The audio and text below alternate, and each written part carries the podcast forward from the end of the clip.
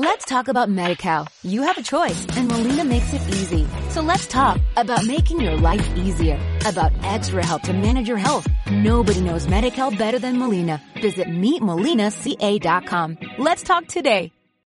Radio Sol, contigo siempre presenta Amateur, el podcast 100% fútbol. Comenzamos un nuevo capítulo de Amateur Fútbol, eh, acá siempre por Radio Sol. El día de hoy, un capítulo dedicado a un, a un instrumento. Molina Barría. Que ya definitivamente aterrizó en el fútbol, se implementó en el último mundial, ya se está implementando en el fútbol chileno, eh, ha traído muchas polémicas. A propósito de hace unos días el partido de Aston Villa en la Premier, eh, ahí, bueno, un, un gol que, que el arquero entró hasta hasta la ma adentro la malla fue pero escandaloso. El VAR no no hizo no hizo la pega. Eh, bueno y ahí está estoy hablando de eso mismo. Hoy día está vamos a hablar del VAR y para eso eh, bueno siempre acompañado de los que saben mucho de la pelotita. Cómo está Valenzuela Paterakis bien bien todo bien. Acá estamos listos para comenzar un nuevo capítulo. Valenzuela Paterakis. Para para imponer la justicia el día de hoy ¿no? Bueno, esa es la idea de, del,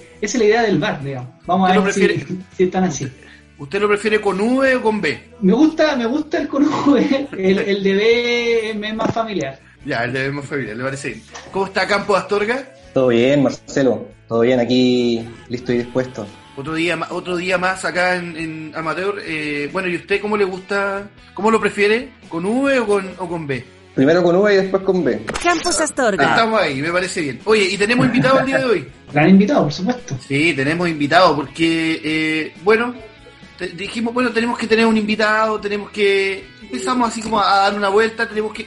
Y primero queríamos alguien cercano, alguien con quien debatir, pero tampoco tampoco hacernos daño. En el fondo pasarlo bien hoy día y todo, porque el día de hoy nos acompaña Francisco Contreras, periodista, que él el día de hoy viene a decirnos que el VAR no debería ser parte del fútbol. ¿Es así o no, Francisco? ¿Cómo está ahí? Sí, hola Marcelo, ¿cómo están muchachos? Con gusto poder compartir con ustedes. Bueno, como dice Marcelo hace un tiempo ya, conversando ya de la pelotita, muchas veces, como dice Marcelo, eh, a mí en lo personal no me gusta el VAR, y por un tema de tradición, así que eh, estoy en contra del VAR. Vamos a estar hablando de eso entonces en este amateur, eh, siempre acá en Radio Sol 97.7 también nos puedes escuchar en radiosol.cl y también estamos en Instagram, eh, Amateur Mini Revista. Ahí puedes ver los capítulos. Oye, eh, Valenzuela Pateraki, ¿te parece si primero no, nos vamos instru instruyendo un poco de cómo funciona el VAR, qué es el VAR, cómo aterriza en el fútbol y todos esos detalles? Bueno, y también cómo actúa el VAR, porque eh, sabemos que no, no está presente en todas las situaciones del partido, eh, solamente en algunas, entonces sería bueno, antes de entrar con las opiniones ya más personales, con, con algunas situaciones, de quizás eh, que con el VAR podría haber cambiado un poco eh, las directrices de, de los partidos. ¿Qué, ¿Cómo vamos con el VAR? ¿Qué, cuenta un poquito más. A ver, eh, bueno, lo primero a comentar es que en español la video asistencia para referees o árbitros a diferencia de lo que se cree, no es la primera, sino que es la segunda herramienta tecnológica que se utiliza eh, para dirimir jugadas polémicas en el fútbol. ¿ya? La primera eh, fue implementada en un Mundial de 2014 y consiste en eh, determinar si una pelota de fútbol entra o no íntegramente o completamente dentro del arco. ¿Ya? Claro, Entonces el VAR vendría a ser la segunda. Eso conocido era, era como el ojo de, de halcón, ojo de águila, Claro. algo así, ¿no? sí, le ponen Así un le- nombre malo. Unos nombres muy extraños. Bueno, eh, este VAR, eh, es importante comentarlo, fue su implementación fue encargada por la FIFA a, Pierlu- a Pierluigi Colina, no sé si lo recuerdan, Sí. Eh, importante, eh, eh, digamos, un importante árbitro de fútbol, digamos, de la, de la UEFA, eh, y él estuvo a cargo de, bueno, de considerar todas las variables que había que tener en cuenta para implementar, ¿ya? La primera vez que se puso en práctica fue en el Mundial de Clubes del 2016 y de ahí en adelante, como tú contabas, Marcelo, se ha utilizado distintas competencias, competencias ya de índole internacional, entre clubes, entre países, la Copa del Mundo, Copa Confederaciones, Copa América, en fin, Copa Libertadores, Copa eh, la Liga de Campeones de Europa y en Chile también ya tiene aplicación desde el campeonato del 2020. Ya, eh, ¿en qué consiste el VAR? Bueno, Tiene- básicamente... bueno, en, en Chi- en Chile tiene aplicación desde la semifinal de la Copa Chile, si no me equivoco. Exactamente, exactamente. Sí, ahí- ahí se implementó primero. Colo-Colo, Justamente, Eh, debutó en el partido. hecho, dos jugadas. Dos jugadas. Sí, dos jugadas. para cada lado, ¿no? Justamente. Y en el partido de eh, la española con la U. Ah, no. ¿Verdad que Segovia no quiso jugar ese partido? Se me, se me había olvidado. Sí. ya, sí, Bueno. Ya, entonces, eh, ¿en qué consiste el VAR? Bueno, es un sistema, es un circuito de televisión con varias cámaras distribuidas eh, a lo largo y ancho del campo, eh, que lo que permiten es entregarle una visión específica a tres jueces que están fuera del- del- de la cancha de fútbol, que tienen una comunicación directa con el árbitro. ¿Ya? Estos jueces eh, tienen un objetivo y ahí vamos a distinguir inmediatamente dos tipos de situaciones. Pues, uno podría decir que están las situaciones objetivas y están las situaciones subjetivas. Eh, las situaciones objetivas eh, básicamente es el VAR quien toma una determinación. Por ejemplo, si la falta fue penal o no, en el sentido de decir si fue dentro o fuera del área.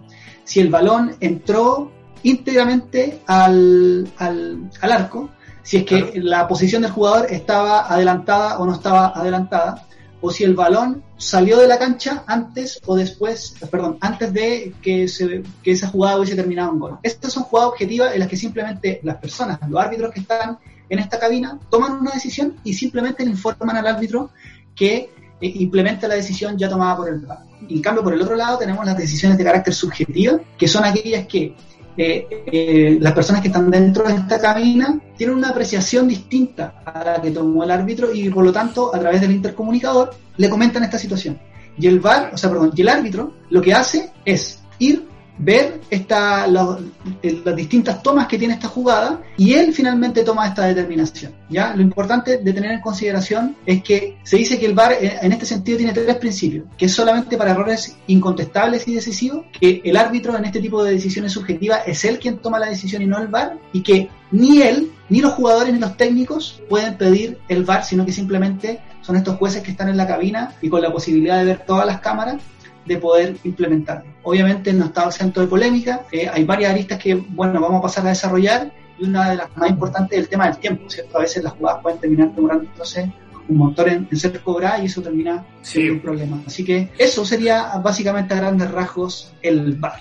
Ese es el famoso VAR, que ha llegado, bueno, definitivamente a, a- a cambiar un poco eh, el fútbol, desde lo que algunos llaman, ah, pero si el fútbol tiene esa picardía, que para otros es simplemente pillería. Entonces, eh, como que llega un poquitito, desde mi punto de vista, a, democratizar un poco las, de- las decisiones y a llevarlas como a, a un, a un plano en el cual, sin importar el tiempo, a que mm, el, el resultado de, de, esta sea la mejor, entre comillas, para, para el, el- como el funcionamiento del partido.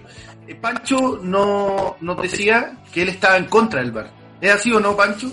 Así es, Marcelo, sí, estoy en contra del VAR, pero a lo- por una cosa bien, para mí, bien, a ver, ¿cómo explicarlo? Por un tema de tradición más que nada, por eso estoy en contra del VAR, porque eh, en el último tiempo, bueno, y desde que empezó este sistema, pero ya propagándose en el tiempo, siento que se ha ido mal utilizando el, el tema del VAR. Se le quitó la, la emoción de gritar el gol y también han habido fallas con el tema del VAR también, por- porque obviamente el VAR está manejado por personas, en este caso por árbitros asistentes, y se han equivocado bastante. Por ejemplo, te voy a dar un ejemplo, por el, el partido entre Colo Colo y La Serena, eh, que se jugó el 7 de marzo, si no me equivoco, donde Colo Colo terminó ganando 2-1, pero eh, en la primera jugada creo que fue el primer gol de La Serena que fue, eh, anulado y, era un gol totalmente legítimo. Entonces, por eso yo, por esas cosas yo estoy en contra del VAR, porque le quita emoción a lo que es el fútbol. Eh, hay que esperar también bastante tiempo para ratificar el gol. A veces, muchas veces el gol está súper claro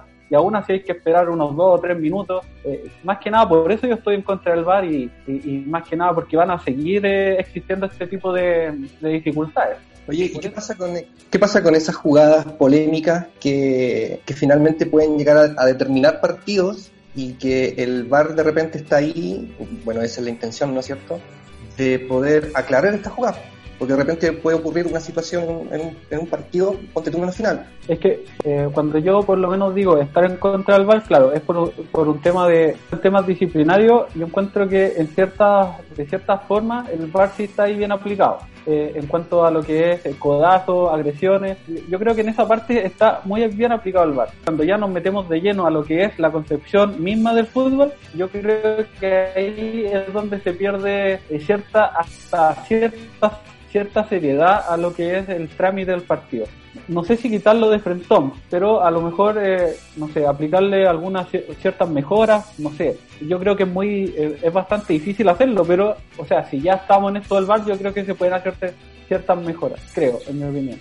Sí, yo a mí yo estando a favor del VAR, creo que una de las cuestiones que son bien como complejas es que eh, también no solamente es un tema para quien lo ve de afuera, porque que lo ve de afuera, ya no celebraste un gol, o sea, lo, o lo celebraste y en realidad no era, pero sobre todo para los jugadores de fútbol, o sea, imagínate con la adrenalina, estás jugando, pensar que hiciste, no sé, el gol del campeonato, el gol de la clasificación, o el gol para salvar el descenso, o un penal, y te revierte en la situación el nivel de concentración que te demanda para volver a enchufarte eh, cuando te sacaron completamente de, de, lo, de lo que tú pensabas que estaba ocurriendo, creo que eso lo hace, pone una exigencia muy difícil sobre los jugadores. Yo creo que por ahí va, yo creo que es un tema de, adecuación, porque eh, ¿cuánto tiempo lleva el bar en, el mundo? ¿Cuánto? ¿Unos tres años? Sí, tres años más o menos, sí. Más o menos. Ya, pongámosle cuatro entonces. Es una cosa de adecuación, pues es un proceso igual, pues, como dice Francisco, eh, es algo difícil de implementar, pues claramente van a haber errores en un comienzo como a lo mejor los que hemos vamos a revisar o hemos visto cada uno por su cuenta.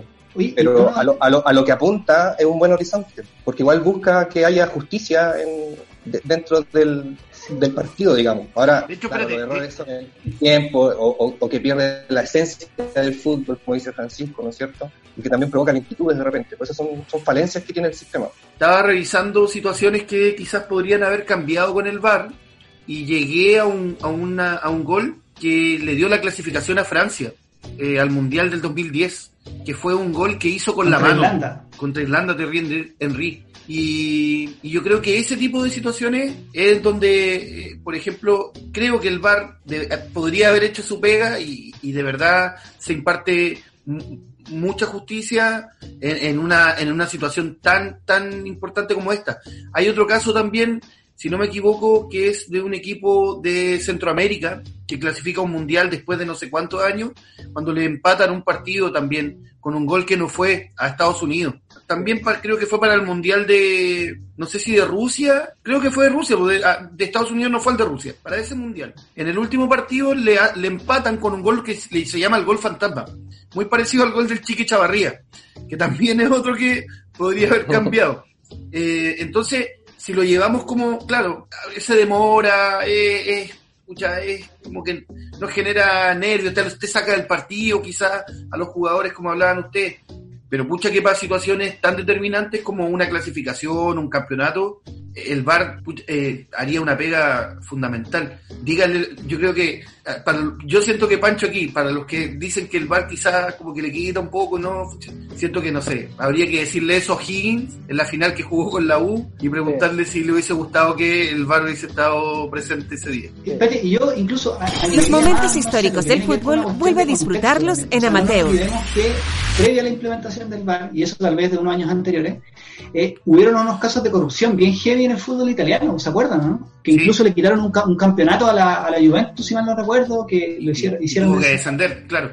Exactamente. Entonces, también con el tema de la apuesta, que hay mucha plata corriendo en el fútbol, también se, había, se había eh, se habían levantado muchas suspicacias a propósito de ciertos fallos arbitrales, y yo me imagino que también desde el gremio de los árbitros, desde el mundo de los árbitros, viene a ser una especie de alivio el VAR, porque un poco los saca, digamos, de, de toda esta um, interrogantes que se estaban eh, posicionando sobre ellos a propósito de malos fallos arbitrales, errores, o incluso derechamente lo que podría haber sido, no sé, a través de pago para fallar en virtud de determinado equipo. O sea, yo creo que también el contexto terminó decantando en que se implementaran medidas como esta. Sí, mira, yo con respecto, bueno, a, lo, a, lo que, a todo lo que están diciendo, eh, yo más que nada, yo entiendo que el VAR acá viene a solucionar muchas cosas, pero yo soy de esos futbolistas antiguos de antaño, o sea, yo estoy dispuesto a, a, comerme eh, eh, el fallo arbitral eh, por un tema de continuar el la tradición. De hecho, hasta hace algunos años prácticamente, bueno, los clubes y los jugadores podían reclamar, pero estaban de acuerdo. Y, y, yo he escuchado a muchos futbolistas hoy en día que están en contra del VAR por esto mismo. Y con respecto a lo que hablaba Marcelo, no sé, pues, fallo así muy grosero, por ejemplo, no sé si ustedes se acuerdan del, de la Champions del 2009 entre Barcelona y el Manchester United, donde el, el Barcelona finalmente pasa y al United no le cobraron cuatro penales que eran bastante claros. No sé si se acuerdan de esa, esa chapa. Sí. Bueno, ahí, sí. ahí, claro, ahí podría haber sido notorio el VAR. Re recuerdo, recuerdo también, no sé si fue, bueno, debe haber sido anterior a esa, pero también en una, una Champions también del Barcelona con, con el Chelsea, con un, un, par de penales a favor del Chelsea ah. así escandaloso y que de hecho hay una imagen, me parece, donde Lampard le agarra, la, le agarra el brazo al, al árbitro así como diciéndole, oye, ¿qué onda? Y, y, y no pasó nada. Entonces, eh, claro, o sea, Seba, ¿tú recuerdas, te recordáis algún, alguna situación que, no sé, que el VAR quizás podría haber actuado eh, si, es que, si es que hubiese estado presente a lo mejor en, en, en un partido del, del pasado? Sí, en la Copa América de, de Chile, el 2015, el partido contra Perú, en las semifinales. Hay una jugada, el primer gol, el de Vargas, hay un rebote, eh, no, no, recuerdo si el arquero la trajo o, o, o, choca en el palo, pero hay un rebote y le queda Vargas y él le pega y es gol. Pero está adelantado, está adelantado y lo cobran igual. Y finalmente Chile gana 2 a 1. Sí, y un partido cerradísimo. Que... Cerradísimo. Ah, y más encima, en este mismo partido, más adelante, también hay, también hay una jugada en que hay gol de Chile y lo anulan, pero está mal anulado lo cobran offside, pero no, no, no está, está en línea. Hay un jugador peruano que lo está habilitando. Pero ahí actuaría, o debería actuar el VAR. No, Yo... sé, no sé si se van a reír con esto que diga, pero por ejemplo, en el Mundial Sub-20 de 2007 contra Argentina, ahí aunque hubiera estado el VAR, y, igual no hubieran saqueado como nos saquearon.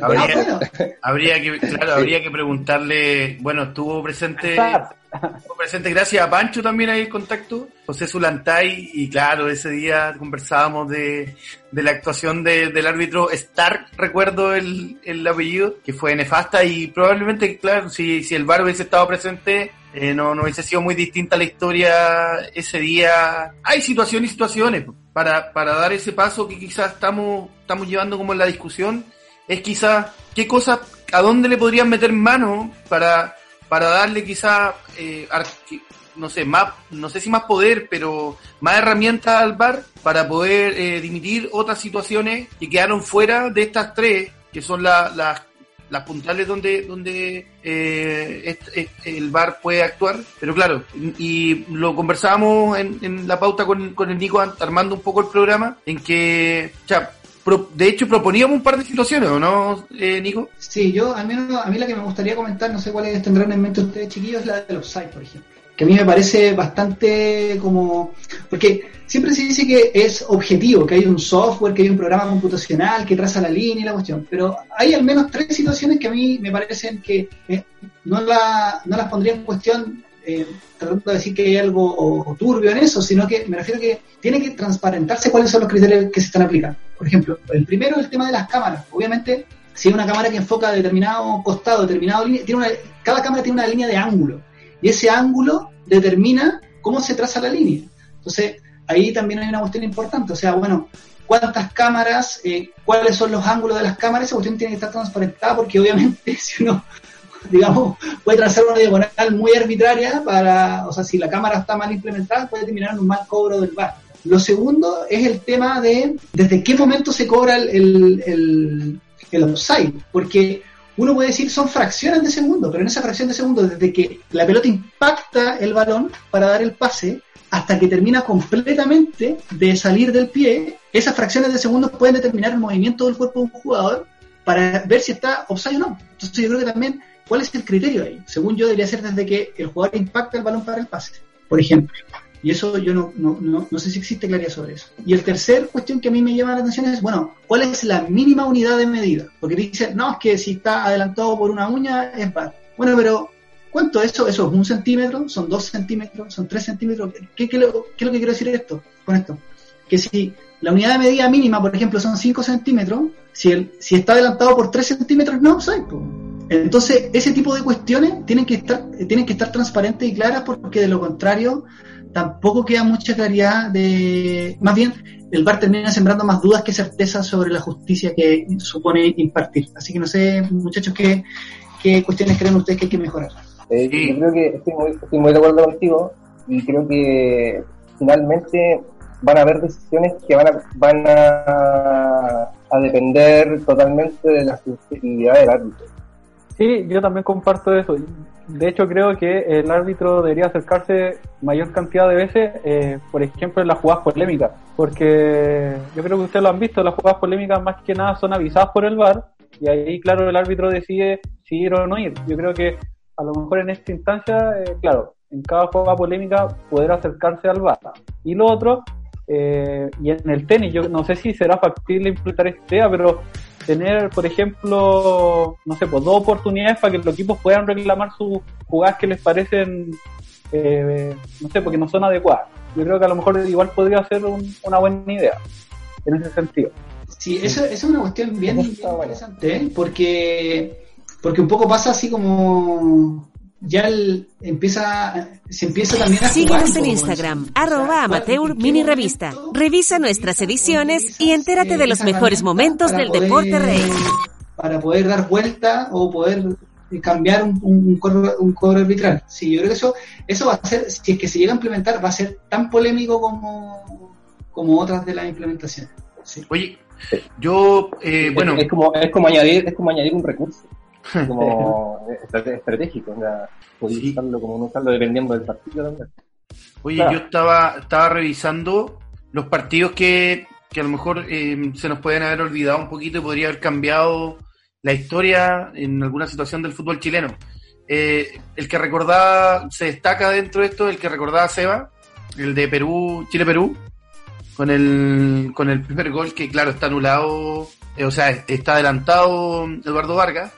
Es. Eh, sí, otro, otro que también está muy marcado y que me gustaría destacar que quizás podría haber sido muy distinto a la historia, es el de Colo Colo 73, con la final, con la final prácticamente robada contra Independiente, cuando al recuerdo que al, al arquero gringo Neff lo empujaron con pelota y todo para adentro.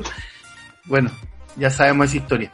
Otro también que podría haber sido muy distinto es el partido de, mm, de, de la Universidad de Chile en la vuelta por la semifinal de la Copa Libertadores de 1996. En ese, yo, en ese, como yo titulé, cogoteo monumental eh, contra River Plate, porque de verdad ese fue un penalazo al huevo Valencia, ¿no? ¿Lo recuerdan? De hecho, los mismos, los mismos jugadores de River Plate en ese momento estaban de acuerdo. sí. De hecho, hay varios documentales que, que lo señalan así. sí. Sí, sí. Ah, Bueno, otro, bien. partido otro partido que podría haber sido muy distinto es el de, el como también eh, hablábamos un rato, el de Uruguay con Chile, el de Hito de Jara. Sabemos que Jara habría, habría terminado expulsado si es que el VAR hubiese estado ese día. Chile probablemente hubiese sido muy perjudicado si es que el VAR hubiese estado en esa Copa América pensándolo bien. Y antes de cerrar el programa, me gustaría ir también con, yo creo que un, un cobro que quizás el VAR podría haber sido determinante, pero quiero que esto va con un bonus track porque el Nico va a agregar lo que posteriormente dijeron de esta, de esta situación. Eh, yo creo que la mano de Maradona en el partido con Inglaterra, una mano grosera, eh, donde él obviamente eh, aprovecha una situación, eh, pone su manito arriba y bueno, el, eh, termina en gol eso. Pero eh, el Nico decía que eso ese gol quizás daba lo mismo, ¿por qué no? Eh, un poco da, da lo mismo porque, mm, bueno, Argentina termina ganando ese partido finalmente. Eh, Maradona eh, hace el segundo gol, que bueno, el, el gol que es por varias es señalado como el gol más bonito de la historia de los mundiales, ¿cierto? Donde se pega ese carrerón, donde termina dejando todo en el suelo.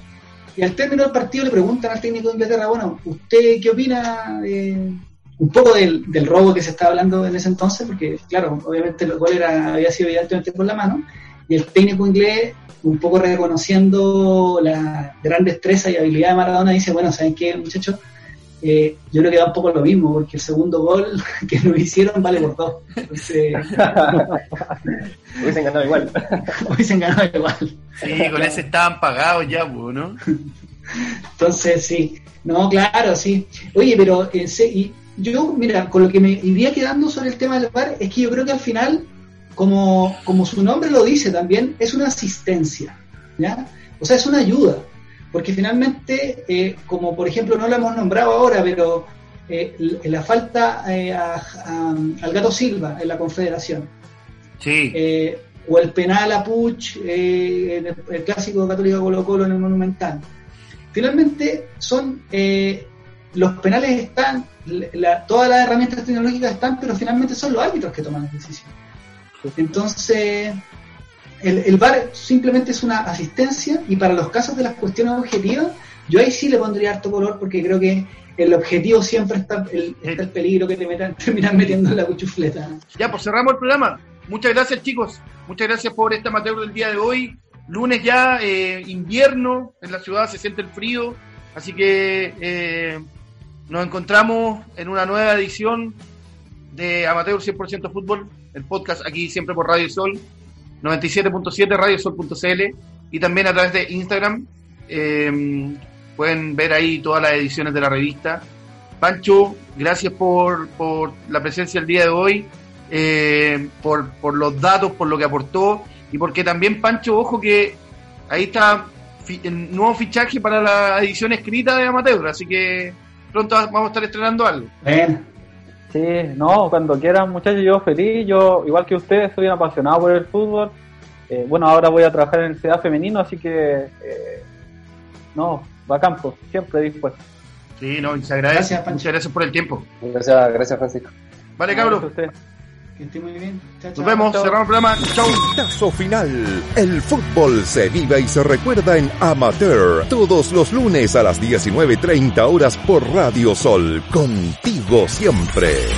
Las opiniones vertidas en este espacio son de responsabilidad de quienes las emiten y no representan necesariamente el pensamiento de Radio Sol ni de la Universidad Católica del Norte. Let's talk about MediCal. You have a choice and Molina makes it easy. So let's talk about making your life easier, about extra help to manage your health. Nobody knows MediCal better than Molina. Visit meetmolinaca.com. Let's talk today.